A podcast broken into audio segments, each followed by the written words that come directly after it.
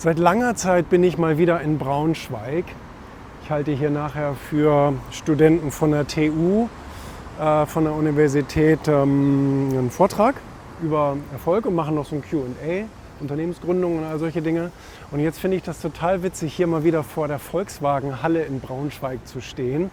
Ähm, hier habe ich vor 15 Jahren meinen ersten großen Vortrag gehalten. Vor 15 Jahren ähm, habe ich hier, ich glaube, das waren, das war eine Riesenveranstaltung, 4000 Leute oder irgend sowas, ähm, meinen ersten Vortrag gemacht, richtig aufgeregt und all solche Dinge, aber war gut, hat Spaß gemacht und hat den Leuten noch was, was gebracht. So von wegen junger Gründer und ne, so ein bisschen Motivation, tralala. Aber das war echt ähm, ein ganz einschneidendes Erlebnis. 15 Jahre her, jetzt muss man vorstellen, ne? 2007. Ja, genau so sah das aus. Richtig cool. Richtig cool. Und da war geradeaus die Bühne aufgebaut und dann ist hier sozusagen alles drumherum. Ähm, sehr, sehr cool. Witzige Erinnerung. Das ist echt eine witzige Erinnerung. Ha. Ja, und, das war, und hier standen auch alles voller Stühle und die ganzen, die ganzen Ränge voll. Hier gehen, hier gehen ordentlich Leute rein. Das ist ganz beeindruckend. Mann, oh Mann, oh Mann. Sehr cool. Guck mal, jetzt ist hier Ruhe vor dem Sturm. Hier wird jetzt gerade was Neues aufgebaut. Ja, cool. Ja, spannend, Mensch. Das war noch was. Siniert man jetzt richtig so ein bisschen. Ne? so, genug sentimental. Jetzt fahren wir erstmal hier in ein Hotel, ins Penta Hotel. Da wartet noch der Lukas auf mich für einen Podcast.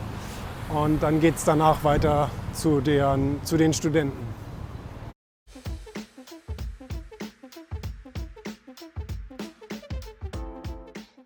So, wo ist der Lukas? Da ist der Lukas. Hier. Hast du hier schon alles aufgebaut? Ja. Soll ich da sitzen? Links. Okay. Ja. Weil links sitzen ja immer die wichtigen Leute. Ah, die wichtigen Leute sitzen hier. Na gut, alles klar. Gut, gut.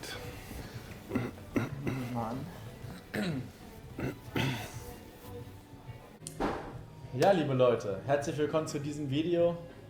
Ich habe hier wieder eine sehr interessante per Persönlichkeit, eine Unternehmerpersönlichkeit. Also die Reichen werden reicher, die Armen werden ärmer. Das ist definitiv so und das bleibt auch so. Ja. Also es ist nur die Entscheidung für die Armen auch reich zu werden. Es ist nicht irgendwie die Also Idee, nicht die Idee umzuverteilen und gebt ihr uns doch was ab, weil wir sind so arm oder genau. sowas, sondern es muss eigentlich umgekehrt sein. Und so ist es normalerweise im Kapitalismus auch. Kapitalismus ist die beste Form für arme Menschen, weil sie sich eben hocharbeiten können. Jeder hat die Chance, morgen da rauszugehen, auf die Straße, mit einem kleinen Körbchen irgendwas zu verkaufen oder irgendeine Dienstleistung zu erbringen, Geld zu verdienen und sich hochzuarbeiten. In einer Firma geht das genauso. Es gibt auch Putzleute, die ganz unten angefangen haben und irgendwann Chef der Putzfirma sind. Also es gibt viele tolle Beispiele im Kapital. Das funktioniert aber auch nur im Kapitalismus, im Sozialismus nicht, weil da ist alles vorgeschrieben. Da, da muss alles vom Staat genehmigt werden. vielen Dank. So, dann kriegst du dein Mikro wieder. Ja. Bitte. Okay, sehr gut.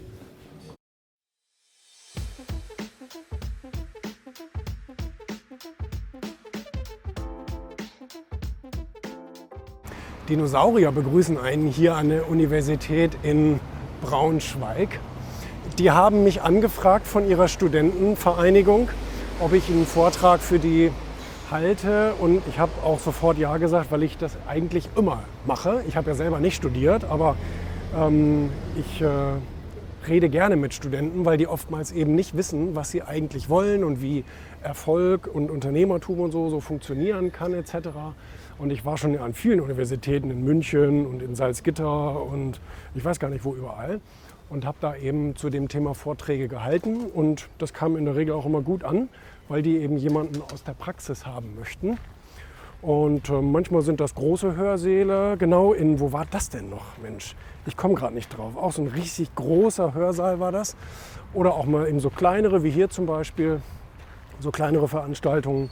Wenn das in meinem, in meinem Reiseplan passt, dann mache ich das. Mit Julian in Braunschweig. Wie gefällt dir Braunschweig? Ja, ich war, nicht, ich lange, jetzt Werbung mache. ich war lange nicht in Braunschweig. Ich war vorhin noch mal in der Volkswagenhalle, habe noch mal nostalgische Erinnerungen gehabt, weil hier mein erster großer Auftritt war. ja. äh, vor 15 Jahren. Und jetzt bin ich mal wieder in Braunschweig. Also das heißt, die Stadt ist nicht schön, aber die Erinnerungen sind es.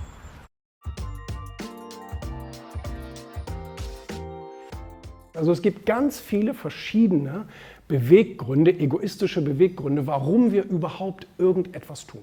Egal, ob wir morgens zum Studium gehen, ob wir unseren Führerschein machen, ob wir egal was tun, alles hat so diese Grundlage ähm, aus uns selbst heraus. Also unser ureigenster Antrieb, den wir in der Regel niemandem verraten. Und das ist auch in Ordnung. Das ist was ganz höchstpersönliches, was uns vielleicht auch manchmal peinlich ist, darüber öffentlich zu sprechen. Wie gesagt, ich finde das vollkommen in Ordnung, wenn man es für sich behält. Aber was wir uns selber schuldig sind, ist, dass wir uns das bewusst machen dass wir bewusst sind, wir machen das alles aus purem Egoismus. Wir heiraten aus Egoismus, manche kriegen Kinder aus, aus Egoismus, ähm, manche ähm, ja, bauen ihre Karrieren eben auf, etc.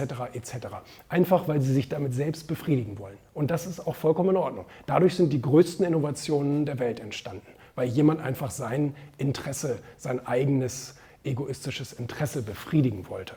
Ähm, es, ich saß mal in einer Talkshow in, in, in der ARD, ähm, da war ich der Einzige, der dieses Thema Egoismus verteidigt hat. Alle anderen haben gesagt, nein, und Gemeinwohl und Zusammenhalt und das ist viel wichtiger und so weiter. Und dann habe ich gefragt, ja, aber warum fährst du denn nach Afrika und hilfst den Leuten? Ja, weil die Hilfe brauchen. Ich sage, ja, aber das kostet dich Geld. Und warum machst du das? Ja, weil es, weil es sich gut anfühlt für mich. Ich sage, aha, da sind wir doch bei dem Thema. Ja? Wir machen alles, und das ist, wie gesagt, vollkommen in Ordnung. Dieser Begriff ist nur so verschrien, Egoismus. Das klingt so unglaublich negativ. Ähm, aber letztendlich ist es etwas Gutes, weil wenn ich meine Überzeugungen und du deine Überzeugungen da draußen auslebst und daraus etwas machst, ob das jetzt ein Afrika-Projekt ist oder Tesla, ist egal.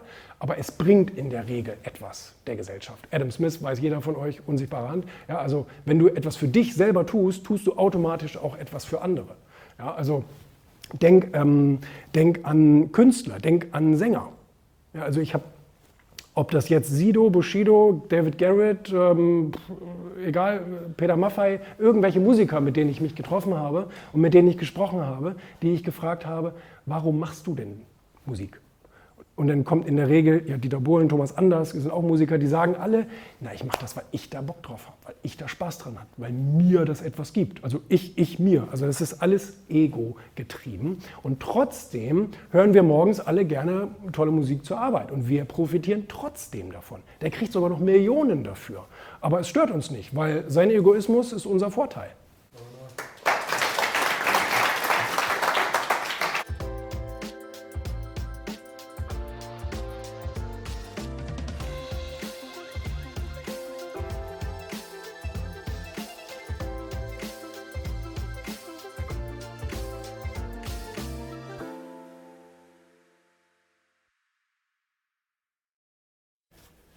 So, jetzt kommt noch ein kurzes Interview. Der Hakan will noch für das Change Your Life Seminar in Hannover kurz was aufzeichnen. Nein, das wird weitergegeben. Also der, der typische Unternehmer sagt, okay, wenn ich jetzt gezwungen bin, mehr zu bezahlen, muss ich von meinen Kunden auch mehr nehmen. Und dadurch, dass es überall gleichmäßig so ist, weil überall der, der Lohn ansteigen muss, ähm, gibt es auch keine Wettbewerber, die dann billiger sind oder irgend sowas, sondern jeder wird das an seine Kunden weitergeben und erhöht nochmal wieder die Preisinflation dadurch. Ne? Also das muss man auch ganz klar sagen. Die Leute kriegen zwar drei Euro mehr Lohn, müssen aber auch gleichzeitig drei Euro mehr ausgeben, wenn sie im Handel einkaufen. Und von daher wird sich da einfach nicht viel tun. So funktioniert das halt. Ähm, ja, das, das, das ist aber überall so. Das, in der Schweiz kann man ja in die Zukunft schauen. Also wenn du dir die, Schweiz, wenn du dir die Schweiz anschaust, die, die, die, die Schweizer Mitarbeiter im, im Lidl, die Kassiererin, die verdient, glaube ich, 5000 Euro. Die hat aber auch 4000 Euro Mietkosten wahrscheinlich. Also von daher, das Einkommen ist zwar höher, aber die Kosten sind gleichzeitig höher. Und von daher, das werden wir dann auch mit diesen 12 Euro erleben.